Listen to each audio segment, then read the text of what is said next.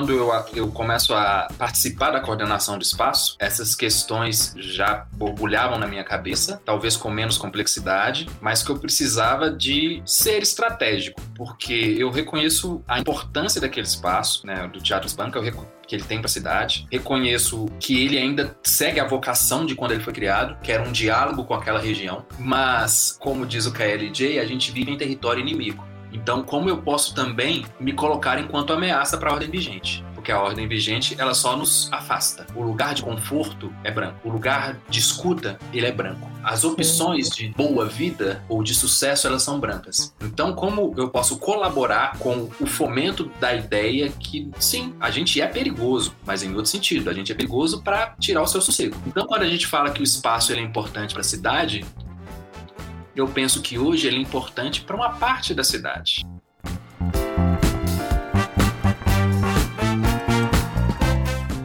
O nosso convidado de hoje eu conheci lá no início dos anos 2000. Ele é o de Sena, ele é o Alê, ele é o Alexandre de Sena e às vezes Henrique também a gente conversou sobre uma história de vida. E essa história de vida diz muito sobre as insurgências nas periferias. O que é estar na periferia? O que é estar na margem, na borda? O que, que a gente observa de lá? Então fica o meu convite para você conhecer um pouco mais do filho do senhor José e da dona Dulce, que é ator, diretor, discotecário e faz outras coisinhas. Atualmente, ele é um dos coordenadores do Teatro Espanca na cidade de Belo Horizonte. Bora lá atravessar essa ponte?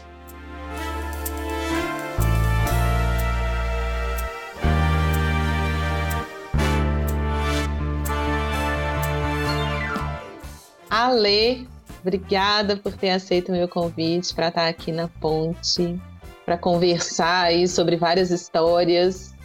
As pessoas vão conhecer aí ao longo da nossa, do nosso bate-papo quem é o Ale, por que o Ale, e é o Ale, é o de cena. quem é essa figura especialíssima que está aqui com a gente, comigo, né? porque só estou eu aqui que está aqui comigo hoje, com a gente, quem estiver nos ouvindo depois, né? Sim. Muito obrigada, uma honra muito grande te receber aqui. Vamos que vamos, vamos atravessar essa ponte. Vamos. É... Seja bem-vindo. Eu que agradeço o convite. Para mim sempre é uma alegria estar junto contigo, você sabe disso.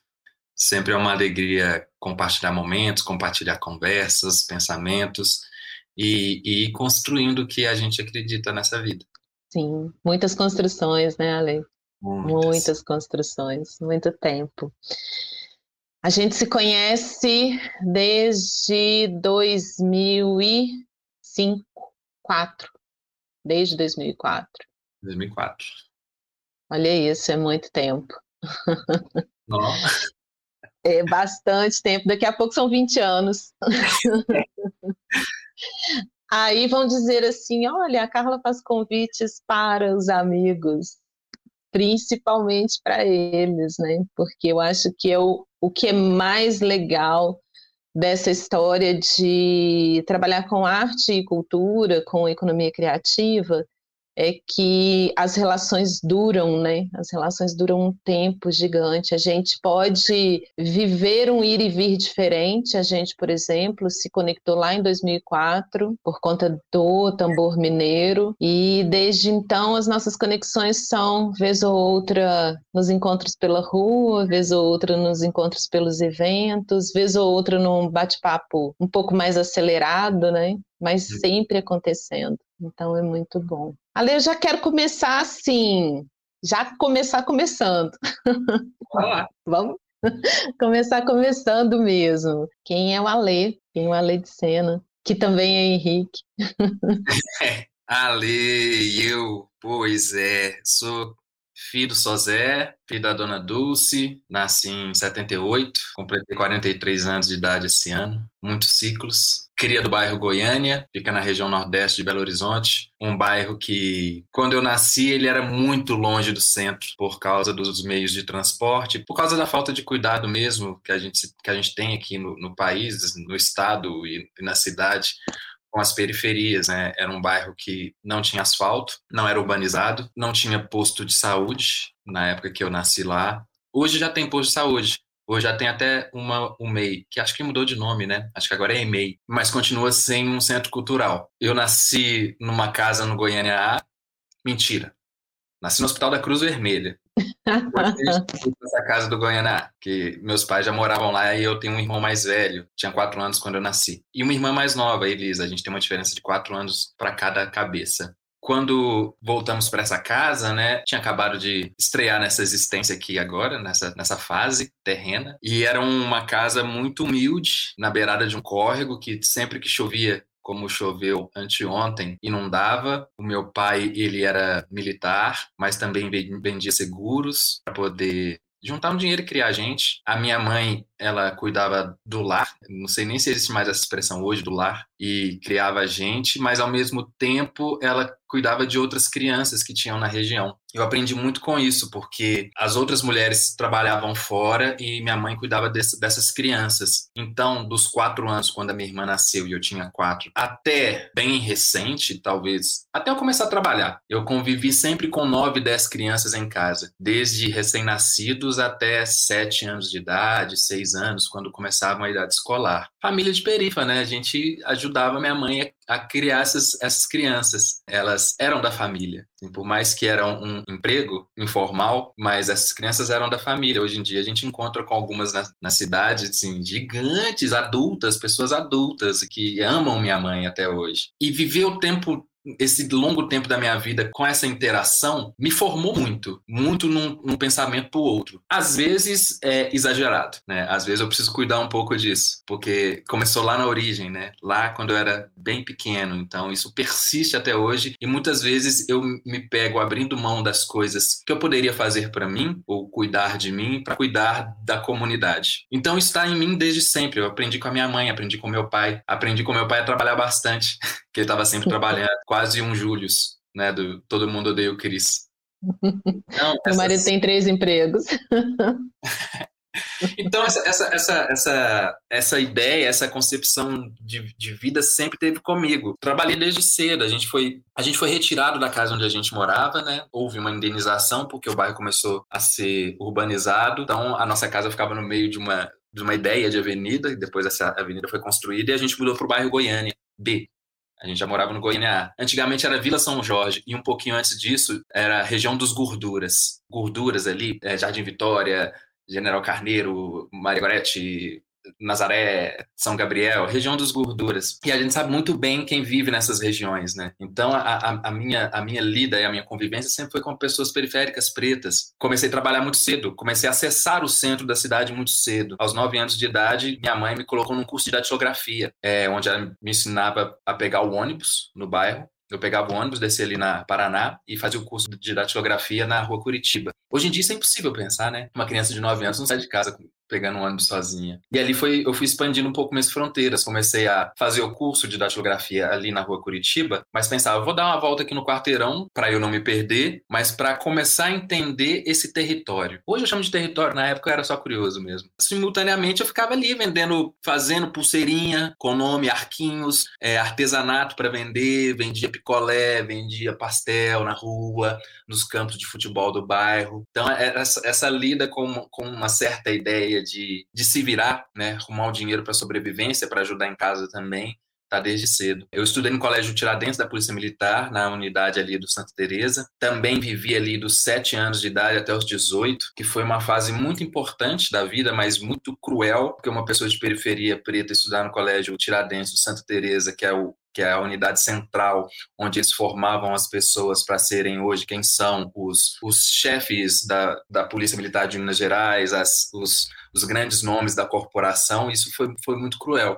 E logo ali também, aos 12 anos de idade, 13, minha mãe me transferiu para o turno da noite, coisa que eu fiquei muito puto, porque eu, eu estudava com amigos e amigas de desde aos 7 anos até, sei lá, sexta série. E quando chegou na sexta série, eu passei para o turno da noite comecei a estudar com as pessoas muito mais velhas que eu, né? Pessoas de 18 anos, 20, pessoas que, que eram soldados da Polícia Militar e que estavam ali para terminar o seu, seu segundo grau e seu primeiro grau. E aí eu fui tendo um contato com pessoas mais velhas. Tudo isso paralelamente fazendo teatro no bairro. Comecei em teatro fazendo teatro na igreja. Quem quer casar com a Dona Baratinha? Sei lá, Semana Santa, dentro da igreja também, eu passei por todas aquelas fases da, do catecismo, da primeira comunhão, da crisma. Eu fui tanto aluno quanto professor. E de alguma forma ali fui desenvolvendo uma certa didática também. Didática dentro da igreja católica, mas uma didática acaba sendo um pouco ampliada, porque a gente trabalhava muito com toda a população periférica e pobre daquela região. Aos 14, eu comecei a trabalhar na Rede Ferroviária Federal, que era um estatal né, da, dos, de trens urbanos, era uma espécie de curso de formação. Ali eu me formei artífice em, em, mecânica industrial, fazia manutenção de, de, freio de trem, fazia recuperação de rodas de trem, né, e uma grande responsabilidade para garotos, né, de 14, 15 anos, mas também me fez perceber a, a vida dentro de uma empresa muito cedo e uma responsabilidade muito cedo de alguma forma, isso tudo foi me distanciando de uma, de uma, de uma vida infantil e jovem como a gente pensa hoje, mas não era muito diferente do que as pessoas da minha idade e da minha cor e da minha origem passavam. E sempre fazendo teatro, fazia teatro na CIPA, né, que é a Semana Interna de Prevenção de Acidente. Fazia teatro em tudo lá. Eu era um péssimo mecânico. Ainda bem que eu não continuei nessa. Nossa.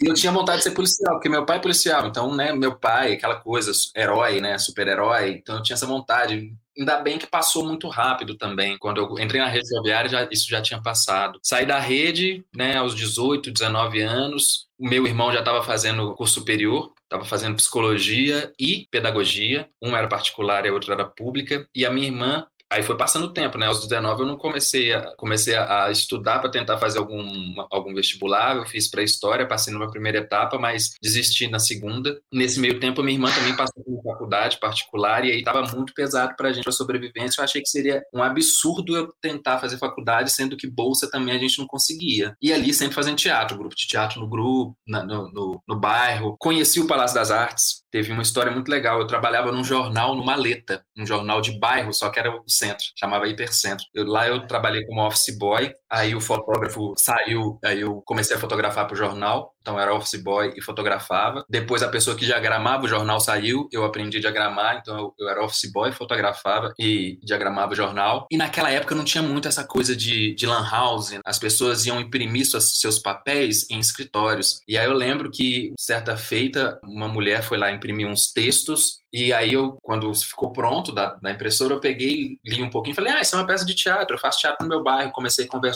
Aí essa pessoa falou, ah, eu estudo no Palácio das Artes. Lá tem um curso, se você quiser fazer, é um curso que é de graça, Assim, se você conseguir bolsa, você faz ele de graça, mas é uma escola técnica. É, essa mulher se chama Grace Passou. Ela me falou do Palácio das Artes. É só a Grace.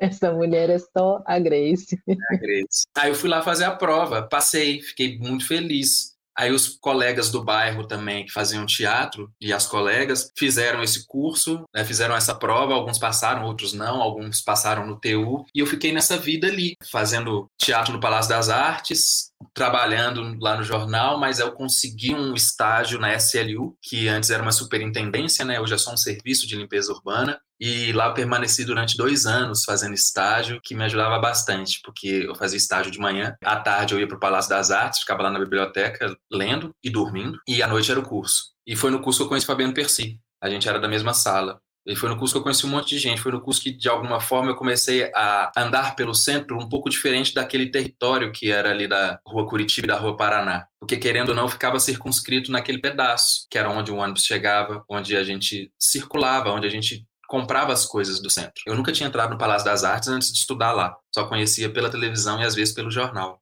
Durante esse curso, a vida foi mudando bastante, né? Eu já fazia estágio de manhã, comecei a viver teatro, ver teatro, assistir teatro, conseguir cortesias para assistir teatro, um parênteses. Voltando lá na, na, minha época de rede ferroviária federal foi quando surgiu o FIT. E o, o edifício central, onde a gente, o central da rede ferroviária para esse curso, para esse emprego, né, é onde hoje, na Andradas, onde hoje é um, um quartel da polícia no centro ali. E ali tinha uma quadra. E num dos primeiros fits, eles utilizaram essa quadra para um espetáculo estrangeiro. E eu ganhei o ingresso porque eu fazia um teatro dentro da rede ferroviária. E eu fiquei maravilhado, que era um tipo de teatro que eu nunca tinha visto na vida. Era um jeitão de pensar teatro que eu nunca tinha visto na vida. Me sentia um pouco distante, porque eu não me sentia presente ali como pessoa, uma pessoa preta brasileira, um, um, grupo de teatro europeu, branco em sua totalidade, e sempre os técnicos, que a gente sabe quem são essas pessoas e quais cargos ocupam e, qual, e quais lugares ocupam. É, isso também não tinha me batido na cabeça naquela época, mas o que bateu foi essa, essa esse brilho. E também foi quando começou o fã. Então, assim, puxa, África Bambata, essas coisas, tudo, o fã acontecendo naquele lote ali do lado. Eu falei, caceta, que, que, vida doida. Então, quando eu entrei no palácio, por mais que eu tivesse somente essa experiência do fazer né, amadora no bairro, eu também tinha essa experiência pequena de fruição de coisas muito grandes da cidade que estavam, que aconteciam naquela periferia do centro, né, no baixo centro. E aí foi um, um processo no Brasil muito engraçado, porque a gente não tinha muitas pessoas pretas né, na, na TV e nas propagandas, mas já existia um certo pensamento, uma certa discussão. Por estar estudando no palácio, começou a surgir muito convite para fazer teste. Eu não passava quase nenhum. Sempre ficava entre eu e o Antônio. Antônio era um modelo lindo, preto, que era forte.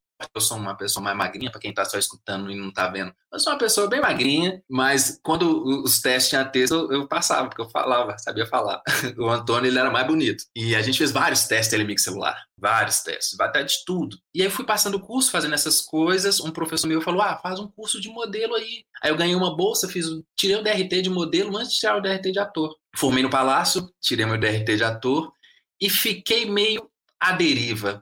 É tipo aquela coisa, a gente sai da escola, a gente fica à deriva, a gente, o estágio acabou, meus irmãos já estavam fazendo faculdade, eu fiquei muito tímido de fazer algum curso superior que, que fosse numa faculdade particular e não conseguir bolsa e também estava na iminência da, da, abertura do curso de artes cênicas, que já havia esse, essa notícia na cidade. Foi aí que um professor meu, Marcelo Bones, falou assim: Eu estou dirigindo um espetáculo da Companhia Burlantins. Eles fizeram uma, um, um, espetáculo que se chama Opereta, A Sombra do Sucesso, que eu tinha assistido e tinha ficado também derretido. Era um espetáculo, assim, era, puxa, o Tizumba arrasava. E era uma coisa que eu também nunca tinha visto, né? Misturava ali música, música popular com, com música, música erudita. E eu falei, ó, eu, vamos lá, ele falou: o seu papel vai ser. Não é um papel, estão precisando de um contra-regra que fique em cena, que não saia nunca. Ah, eu falei: ah, já é, bora lá. Tinha acabado de sair da faculdade, do, do curso, né? Tava precisando de, de trabalhar, inclusive, e aí comecei a fazer os ensaios lá. Simultaneamente, fazia um cursinho no ProFMG. Aí eu consegui uma bolsa no ProFMG. Na época, ProFMG, para quem está ouvindo e não conhece, era, era um cursinho popular de preparação para fazer vestibular. Ele funcionava na Praça 7, num edifício gigante. Você chegava lá às 7 da manhã, já tinha uma fila de um quilômetro para pegar os elevadores, porque os cursos eram no último andar. Uma fila era... que durava de manhã, de tarde à noite, porque eu fiz pré, o FMG à noite era a mesma coisa. E eu já fiz esse pré-UFMG pensando ali no, no, nas artes cênicas, que já tinha aberto o curso, mas eu já estava meio defasado, né? Nessa época eu estava com 20 e poucos anos, 20, 20 e poucos nada. Se eu entrei no palácio eu tinha 19, 21, eu devia estar ali com 23, 20 e poucos, né? 23, 24. Enfim, fiz o, fazia o curso pré-UFMG, só que né, na época do palácio eu aprendi a andar de perna de pau, cuspir fogo, né? Essas coisas que a gente vai arrumando os trampos ali na noite para poder pagar os boletos, para poder, poder pagar o vale transporte, o lanche. Então eu chegava no cursinho com uma perna de pau nas costas, que é uma perna de pau feita de alumínio, que na época já estava tendo essa tecnologia. E aí era um pouco difícil, porque a sala era cheia de, de, de da juventude, né? O povo, por mais que fosse de periferia, estava ali num, num processo mais tranquilo. Isso porque eu fazia o cursinho de manhã. Eu ensaiava tarde à noite. Saía da, da Praça 7 ia a pé até o Prado, onde era o tambor mineiro, e voltava a pé para o centro para pegar o Goiânia para voltar para casa. E quando eu chegava com a perna de pau na sala, e eu sempre dormia porque eu estava muito cansado, já chegava com a perna de pau, já era estranho. Então os professores né, por qualquer coisa, professor de cursinho, que adora ser uma coisa engraçada, uma coisa de personagem, ficava me, me zoando, falando que eu era fazer a manutenção de, de antena parabólica. Chegou o menino antena parabólica. Eu acho que aí reside muito de. de e ainda era exatamente a época da antena parabólica, né? Então. É. Estava super presente. Reside um monte de entrelinhas, né, que a gente, que a gente saca, mas enfim. Fiz, fiquei esse tempo fazendo cursinho, ensaiando para o espetáculo. Eu achei muito bom esse processo, porque o que era para ser um personagem, um contra-regra, que, que só aparecia, em, que não saía de cena, virou um personagem onde a história girava toda na cabeça desse personagem. O espetáculo se chama A Sombra do Sucesso, foi meu primeiro trabalho profissional, foi onde eu conheci o Tizumba, foi onde o, o galpão onde funcionou o tambor mineiro foi utilizado pela primeira vez com fins culturais. E quando esse espetáculo ficou pronto, a gente não precisava mais ensaiar, precisava só circular. Foi quando eu andei de avião pela primeira vez, foi quando comecei a apresentar em, em outros estados, né, conhecer festival de verdade. E foi aí também que o Tizumba pegou aquele espaço para dar uns cursos de tambor mineiro, que na minha visão foi a primeira vez, talvez, que o Congado teve um, um, experimento de tambor profano. Quando eu digo isso é porque a gente vem de uma história que a gente saca que o maracatu tem um maracatu que é sagrado, né, os maracatus rurais, e tem os maracatus que são profanos, né, que acontecem com turistas, com pessoas que não são mesmo do maracatu. Né, esse que disseminou muito aqui no Sudeste. E eu percebo um pouco que as congadas, né, as guardas de congado, os toques, não tinham essa, essa coisa do tambor profano. O Tizumba começou lá a dar os cursos. Eu queria muito fazer, mas eu não tinha grana. Eram caros para mim. Aí na segunda turma, ele me deu uma bolsa. E eu também já tinha passado no, no, curso de artes cênicas. E ainda já fazia peça infantil viajando pelo interior para pagar os boletos, né? Para continuar ali, não dependendo da família, para sobreviver. Tizumba começa a fazer muita coisa fora cinema, novela, não sei se ele mudou, mudou para o Rio, se não me engano. Aí, numa certa noite, durante um ensaio, que já tinha um grupo tambor mineiro, ele pediu todo mundo para fazer um, um, um, rolo, né? E me chamou lá na frente e me apresentou para as pessoas, falando que eu ia dar continuidade ao que ele estava fazendo ali, que eu ia coordenar o espaço e, e coordenar o grupo. Só que ele não tinha me falado nada. A cara do Tizumba.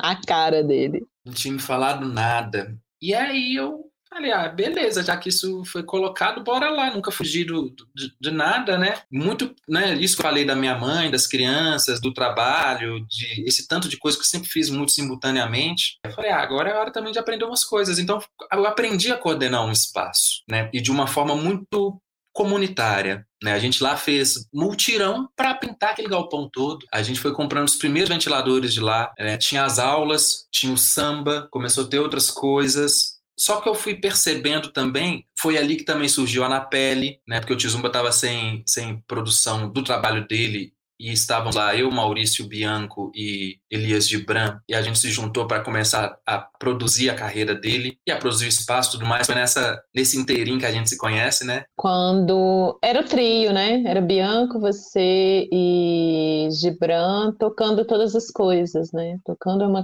uma carreira artística do Tizumba e do tambor, porque não era só.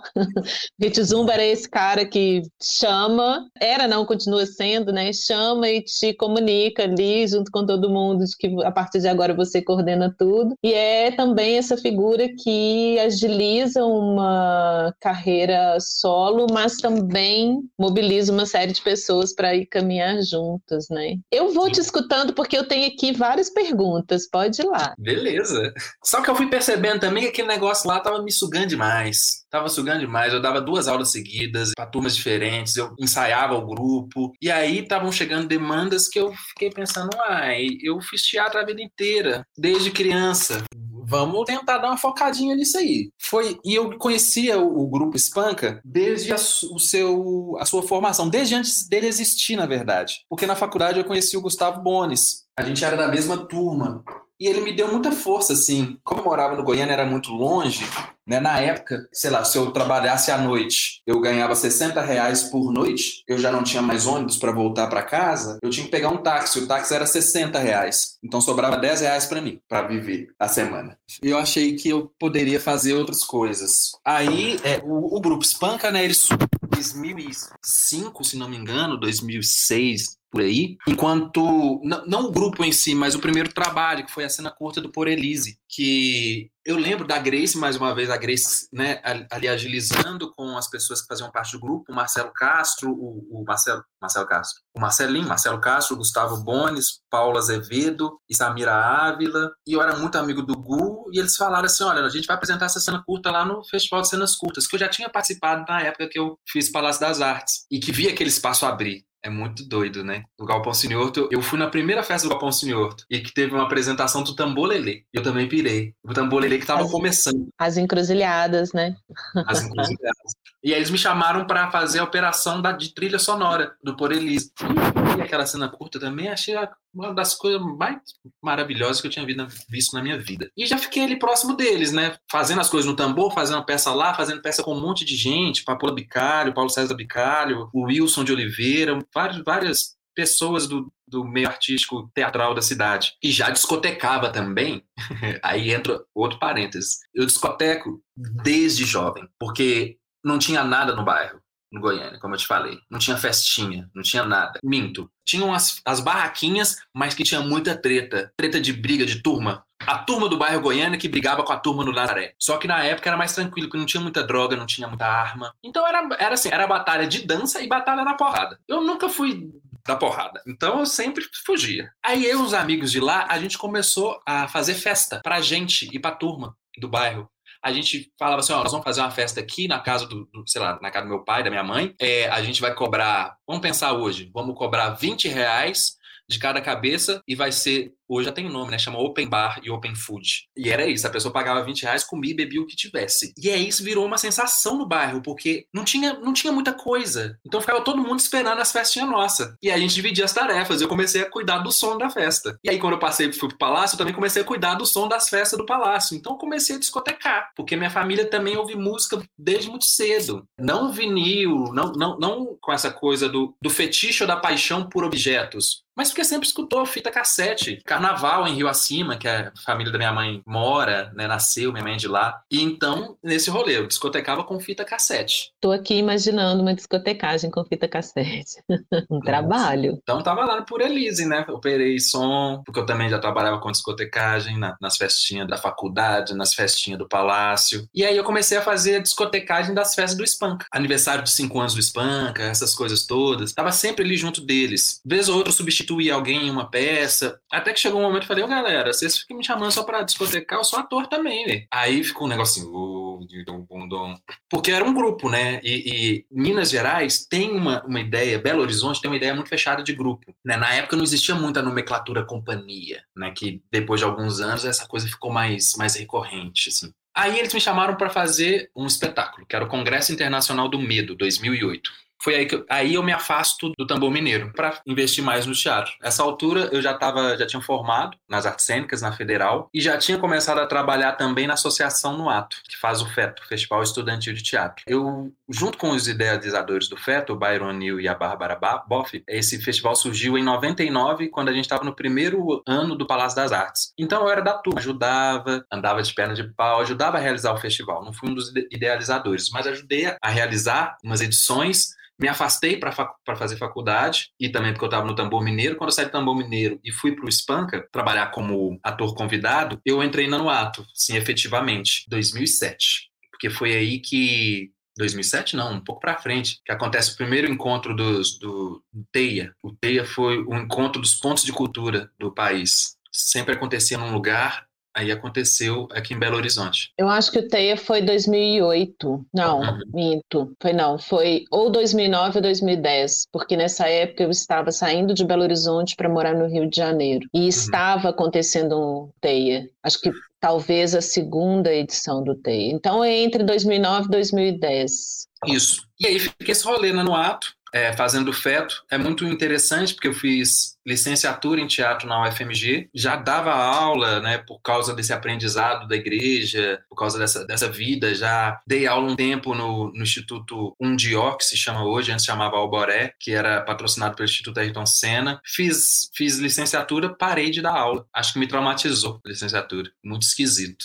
Você descobriu que existe um processo aí institucional que quebra beleza, né? Quebra beleza. E eu era um aluno problema, porque o curso era de dia eu trabalhava, apresentava. E eu, eu chegava nas aulas, às vezes, maquiado de bichinho, eu estava apresentando, sei lá, o Rapto da Cebolinha no interior de Minas. E chegava lá, tava todo mundo na aula e eu mais velho ali, num outro ritmo, e era difícil para eles. E essa coisa, né? Porque a UFMG também, como todos os espaços que a gente vive, espaços mais urbanos, são muito racistas, né? A UFMG era racista pra caramba, eu não encontrava o meu lugar ali. Na minha sala tinha eu e a Elina de pessoas pretas e cada sala tinha dois pretos, um casal de preto. Passava assim um casal de preto cada semestre. Parece que era uma regra. Início das cotas. Início das cotas. Início dos processos de cotas. Então, e até aí... mobilizar mais a galera preta foi uma caminhada. Foi uma caminhada. E aí, né, essas coisas meio que se juntam ali, né?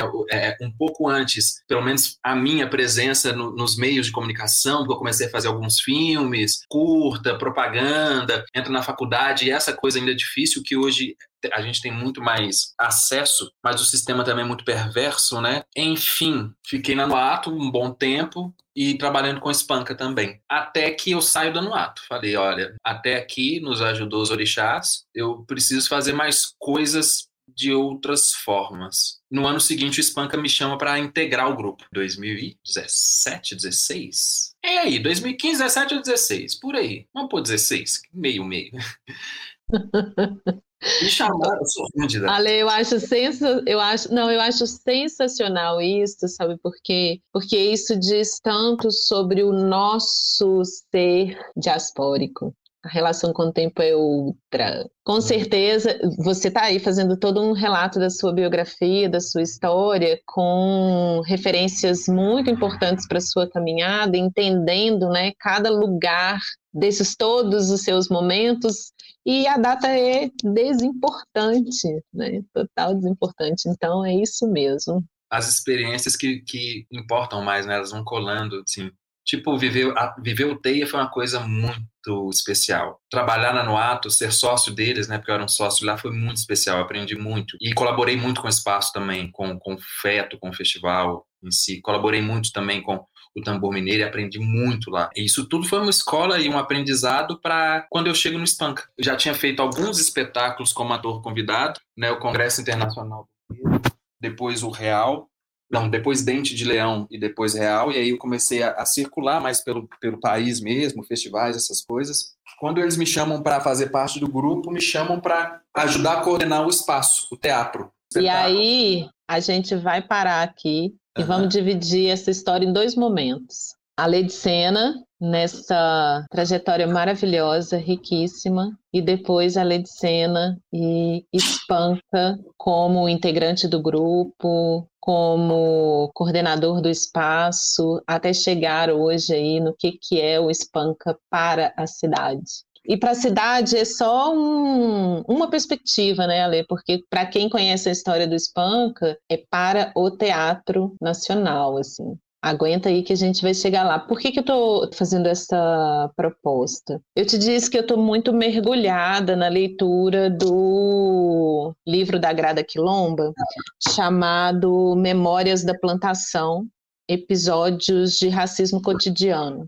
E ela traz algumas questões baseada em outras leituras, né? Porque você contar toda essa sua história, tá o tempo todo fazendo referência a outras pessoas que também construíram com você, né? Que vieram antes, que construíram uma história, que te trouxeram para perto e aí você começou a construir uma história conjunta e depois você também faz esse movimento da sua história que está atrelada a outras. Então ela faz muito isso quando ela está escrevendo o livro e ela traz um, um trecho que é bebido na fonte da Bell Hooks que para mim, a gente não resume biografia, né? A gente não faz isso, mas assim, para mim faz uma, um, um sentido tão grande toda essa história que você contou e como que ela é importante nesse momento, nesta conversa e nesse podcast em que a gente está tratando sobre economia criativa, mas a gente está falando sobre os sujeitos e quem são os sujeitos que constroem isso. Você começa a sua história contando sobre um sentido de comunidade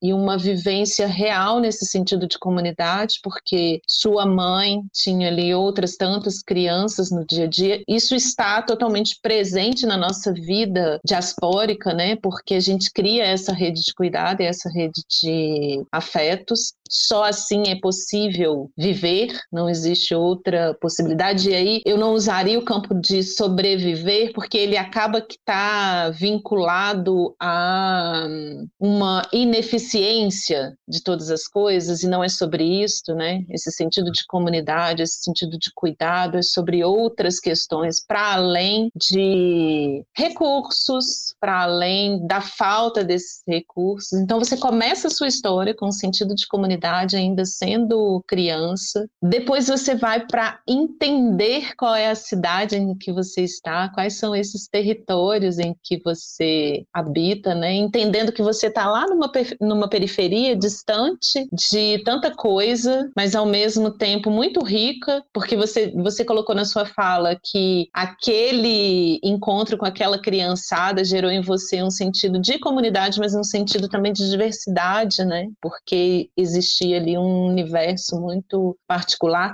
E aí ela coloca, eu vou tentar ler e vou fazer isso mesmo, porque eu acho que é muito, é muito importante nessa construção. A Grada faz muito a, a provocação, o convite, para nos tirar do que, que é conhecimento, que é o conhecimento de uma perspectiva eurocentrada, acadêmica, que diz só sobre uma maneira de saber, e o que, que é o conhecimento quando você está falando de uma biografia, quando você está contando a história de uma pessoa, né? Ela coloca assim, dialogando com a Bell Hooks: mulheres negras e homens negros desenvolvem uma maneira particular de ver a realidade, tanto de fora para dentro quanto de dentro para fora. Focamos nossa atenção tanto no centro como na margem, pois a nossa sobrevivência depende desta consciência. E lá na frente ela vai trazer um outro texto, um outro trecho que ela fala assim: a margem é o local que nutre nossa capacidade de resistir à opressão, de transformar e de imaginar mundos alternativos e novos discursos. E depois ela ainda fecha dizendo assim: em que medida estamos idealizando posições periféricas e ao fazê-lo minando a violência do,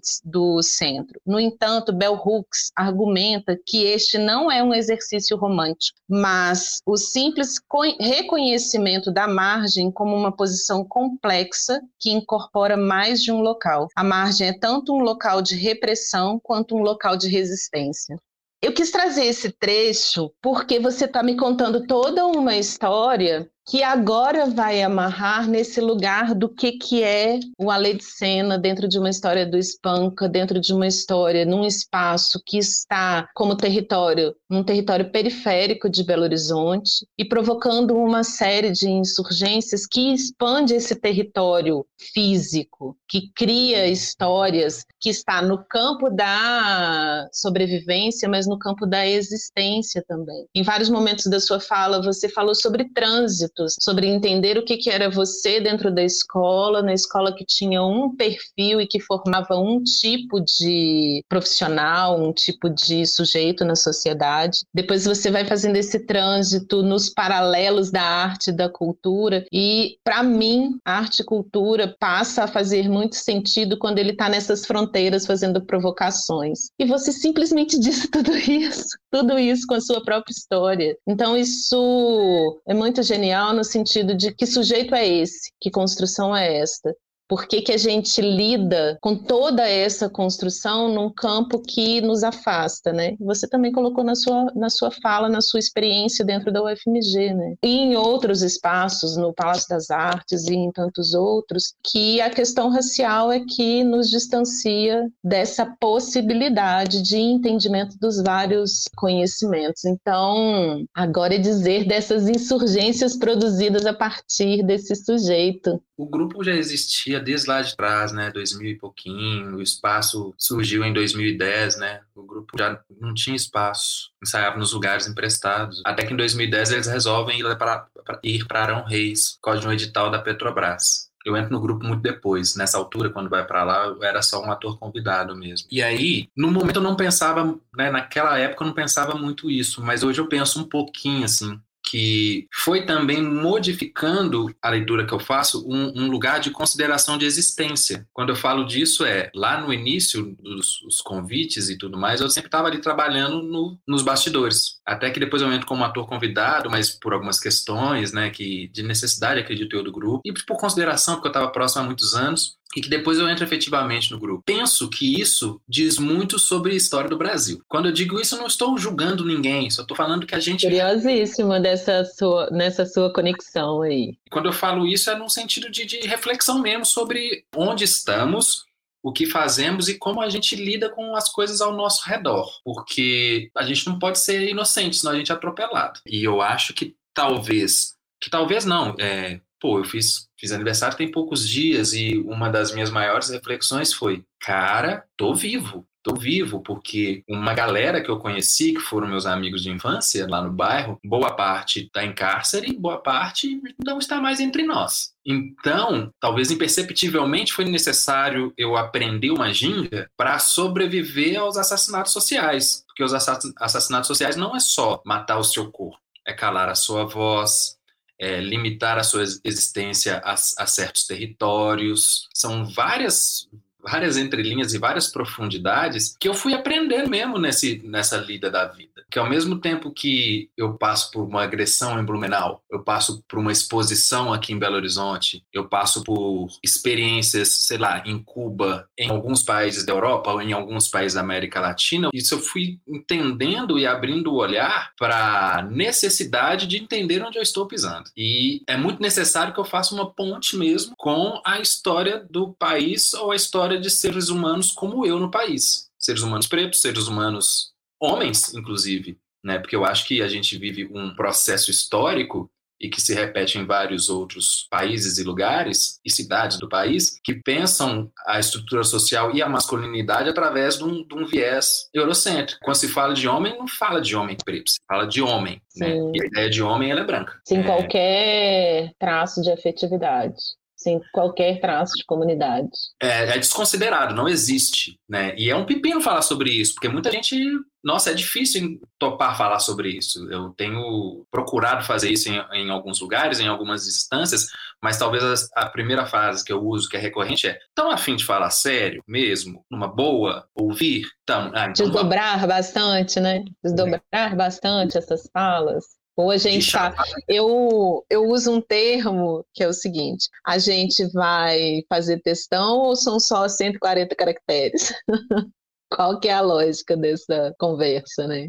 É, porque querendo ou não, nós somos considerados seres humanos há 120 anos, ou menos, que é quase a idade da cidade, considerados seres humanos. Porque a gente Sim. antes era só objeto. Considerado é, seres humanos, a gente precisa colocar um parênteses muito grande nisso, né, Ale? Porque Sim. seguimos discutindo as mesmas questões, segui seguimos é, vivenciando as mesmas violências. Você trouxe aí agora há pouco sobre o que é ser o Alexandre de Sena nesses diversos territórios. E nesses diversos territórios, os silenciamentos que você disse, né, as violências todas, que estão te dizendo o tempo inteiro que não pense você que você alcançou, alcançou a humanidade. De forma alguma. Na verdade, é, é uma luta. E aí eu acho que quando eu, eu começo a participar da coordenação do espaço, essas questões já borbulhavam na minha cabeça, talvez com menos complexidade, mas que eu precisava de ser estratégico porque eu reconheço a importância daquele espaço, né, do Teatro Espanca, que ele tem para a cidade. Reconheço que ele ainda segue a vocação de quando ele foi criado, que era um diálogo com aquela região. Mas, como diz o KLJ, a gente vive em território inimigo. Então, como eu posso também me colocar enquanto ameaça para a ordem vigente? Porque a ordem vigente, ela só nos afasta. O lugar de conforto é branco. O lugar de escuta, ele é branco. As opções de boa vida ou de sucesso, elas são brancas. Então, como eu posso colaborar com o fomento da ideia que, sim, a gente é perigoso, mas em outro sentido, a gente é perigoso para tirar o seu sossego. Então, quando a gente fala que o espaço ele é importante para a cidade, eu penso que hoje ele é importante para uma parte da cidade. Para outra parte, ele, ele, pode ser um desassossego. Porque, querendo ou não, ali a gente compartilha a conversa e fomenta mais agentes de um perigo. Não à toa essa conversa se chama insurgências periféricas. Acho que eu fiz uma escolha não amplamente estudada, mas com esse olhar, sabe? Quando você traz essa intenção na fala de dizer é para alguns, é para o conforto de alguns, somos perigosos. Junto disso, não sei como vocês é, vêm construindo isso, mas tem uma reverberação de uma resistência e uma existência que está lá em 1600, né? E que segue, que não deixou de seguir e que está sendo. Você trouxe tanta, tantas, tantos pontinhos assim, tão sutis você diz de uma ginga, você diz de uma estratégia, mas isso não está dado, né? Isso não está escrito nos documentos, isso não está evidenciado para todo mundo, mas ele está nesse, nesse fazer. Olhar para o Spank a partir dessa fala, olhar para o que vocês produzem a partir dessa fala, me traz outro entendimento. E pensar aquela região em específico, assim. No ano de 2018, eu fui produtora de uma exposição que aconteceu no Abílio Barreto, para quem não conhece, conhece, Museu Abílio Barreto, é reconhecido como museu da cidade, né, em Belo Horizonte, e é num sentido de contar a história da cidade. Em 2019, 2018, 2019, foi a primeira vez que este museu, que está no local onde foi a fazenda, que é remanescente ainda da pré-construção de Belo Horizonte, ainda quando éramos com Raul Del Rey, foi a primeira vez em 2018, pensa uma cidade de 120 anos, a primeira vez que aquele museu contou a história da população negra na construção da cidade de Belo Horizonte. E uma das histórias que foram pesquisadas, Josmeire Alves foi uma das curadoras, é uma historiadora aí de uma pesquisa ampla sobre Belo Horizonte, junto com a Simone Moura, que trabalha também as perspectivas periféricas eh, ligadas ao audiovisual. Ali no entorno né, da Praça da Estação, onde vocês estão localizados, embaixo do viaduto, na Sapucaí, tudo aquilo era residência da população negra de Belo Horizonte, do Curral del Rei. E elas foram, como essa cidade faz de maneira recorrente, elas foram empurradas para as periferias na medida em que você quer construir uma cidade que dialogue com o progresso, porque Belo Horizonte tem isso na sua essência. Então, pensar a partir da sua fala, o que você traz, do que, que é essa construção junto do Spank, quais são essas gingas que são necessárias, essas estratégias naquele território em específico, trazer outros entendimentos de cidade mesmo. É, e tem vários teatros Spank, tanto para quem frequenta, tanto para quem está lá trampando. Existe um teatro Spank para mim, dentro da, da, minha perspectiva, da minha ideia de construção de mundo e de vida, da, da mesma forma que existe um outro teatro espanca para a Suelen, que trabalha com a gente lá, e para o Ares, que trabalha. Aí também é uma treta interna. Existem as tretas fora, mas existem as tretas internas. De qual sociedade, de qual lugares que a gente quer estar, de quais editais a gente quer estar, de quais nomes que vão estar próximos da gente e quais não estarão. Porque a gente também, a gente todo mundo, sociedade, artística pelo menos, vem de uma escola que é abrir o edital, manda para tudo. E não é para tudo. Até porque não existe, na minha visão,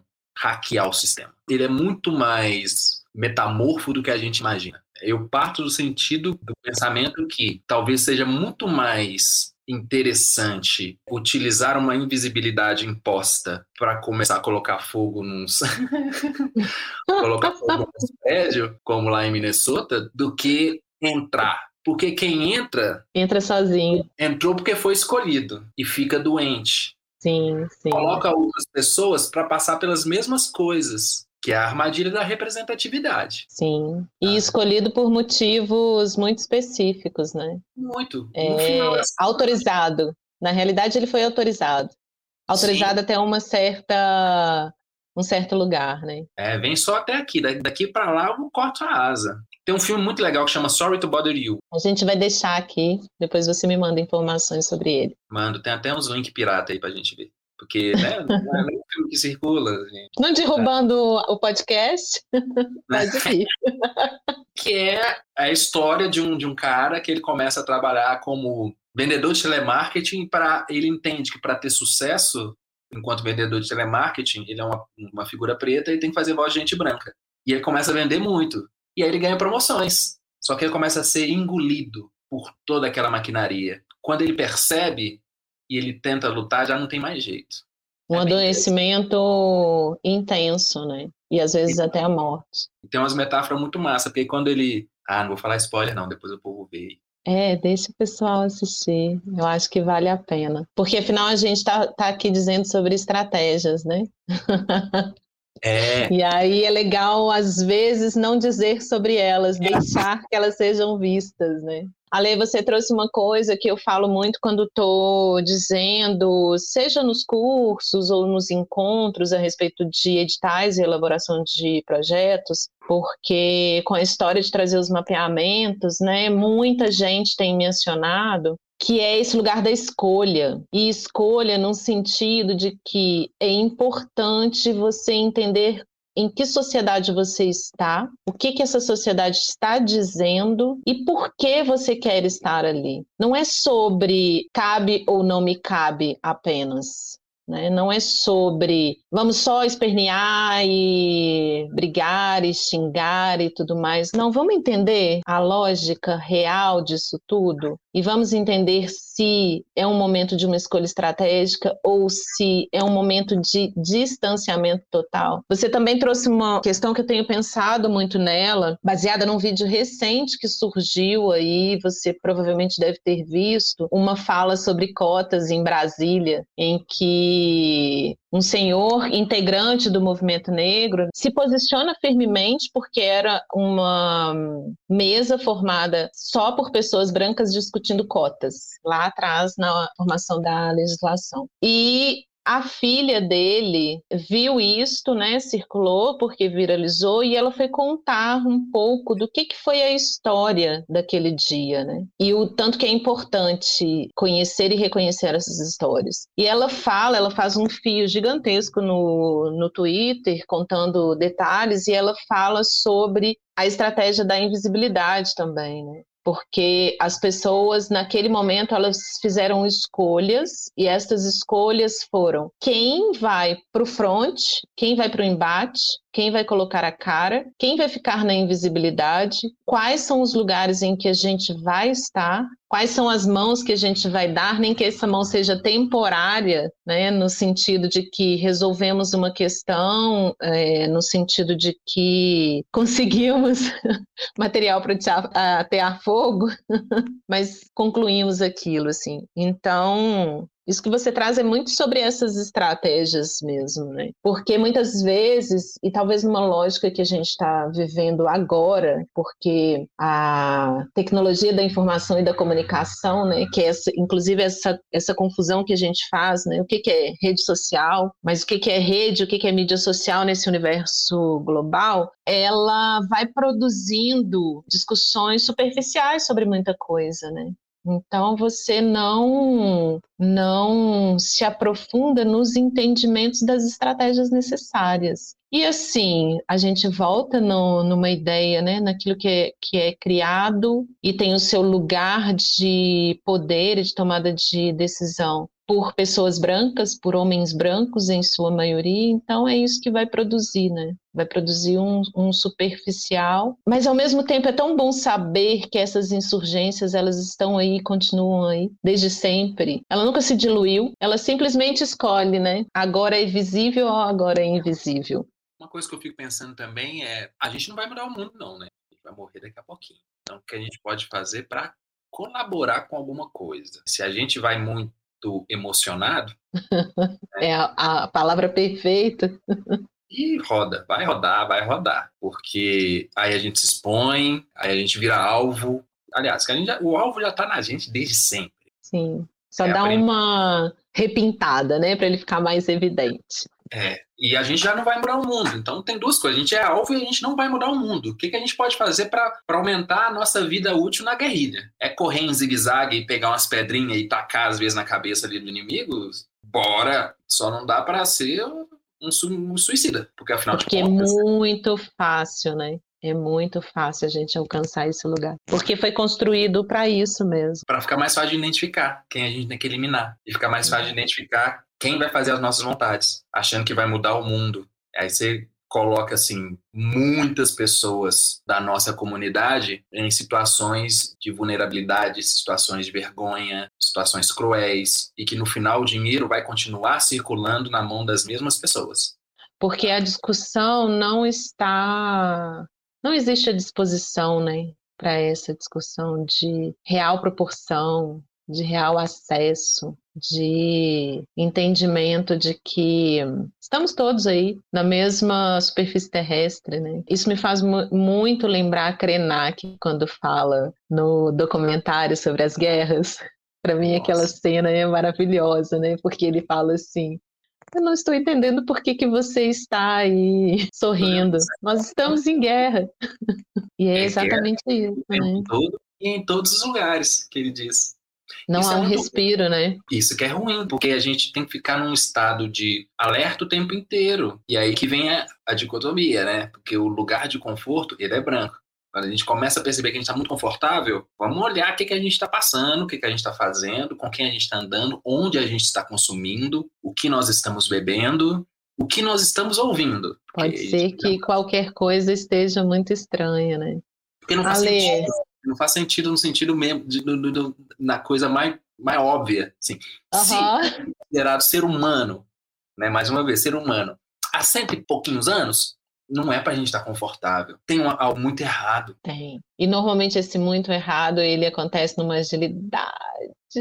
Quando você percebe o rolo, o rolo compressor já passou e você foi moído, né? Para encerrar, porque essa conversa com você é aquela conversa de você colocar a cabeça no travesseiro. E aí? que lugar é esse? Que escolhas são essas? Então, eu queria, para encerrar, de uma maneira que a gente não fugisse dessa conversa, que fosse importante, mas que trouxesse para alguns lugares também, que são alguns lugares que eu venho tentando trazer, né? Porque eu conheço a diversidade de público que tem acompanhado. Eu queria que você me dissesse uma coisa. Aqui também é meu quilombo. Como você tem pensado aqui também é o meu quilombo? Quais são esses também? Eita. Mais uma hora de conversa. Pode dizer nesse campo da estratégia, desses lugares em que você busca transitar ali, entendendo o que está acontecendo e trazendo para uma ideia do que a gente está falando de uma perspectiva de economia criativa, de construção de espaços que ora são institucionais, ora não são institucionais, das relações com estas estruturas, disso que você colocou, dessas escolhas que são feitas, assim, então quais têm sido estes quilombos? Bom, é, essa, essa frasezinha, né, surge há muitos anos atrás, num amigo oculto que a gente fez depois de um fã, onde eu recebi um presente que foi o filme Ori, né, da Raquel Gerber, que é sobre a, a Beatriz Nascimento, que é importante falar, que é sobre o Beatriz Nascimento. Ok, é um filme da Raquel Gerber, que inclusive não deixa circular muito não, mas é da, né, sobre a Beatriz Nascimento. A e... gente deixa aqui também, para as pessoas assistirem. Que é difícil achar ele online, hein? Se achar é porque vai cair daqui a pouco. Eu recebi esse negócio, esse filme de presente, vi, delirei, a minha mãe parece muito com a Beatriz, numa idade mais, mais tenra, e eu queria fazer um, um, negócio que era um stencil com o rosto da minha mãe e essa frase. Só que isso ficava caro e eu não precisava, eu não podia ficar correndo risco colando, fazendo isso na rua, porque eu podia ser preso. Então eu só fiz adesivo, porque adesivo tem um, uma certa proteção legislativa, que se, se chegar algum policial, eu posso só tirar o adesivo e tá tudo bem. Comecei a fazer isso, comecei a colar, fui percebendo que esse adesivo ele tinha uma outra importância, então eu comecei a, a dar para pessoas esse adesivo além de eu colar em alguns lugares, colava em lugares sem, sem muito critério. Depois eu comecei a afinar mais esse critério, que significassem mesmo essa ideia de aqui também é meu quilombo. E hoje existe um mapeamento desses adesivos, tem um também quilombo.com, quem quiser entrar lá e ver, onde ele já foi colado e, enfim, é um negócio que vai continuar para sempre, espero eu. E hoje ele é uma busca mesmo de fazer com nós. Manter viva essa ideia na minha cabeça e quem receber e se sentir tocado por isso, a gente precisa fazer com nós, por nós e para nós. Porque, voltando lá no hackear o sistema, não existe. Ocupar certos lugares é suicídio. É isso, é força num pedacinho de adesivo. É muito Beatriz, porque afinal, né, cada cabeça é um quilombo. Queridão, maravilhoso, maravilhoso mesmo. Eu acho que eu gostaria de ter outras oportunidades de outras conversas em vários momentos. Essa história da gente trabalhar com produção é muito cruel, né? Porque sempre quando as coisas acontecem, você não está disponível.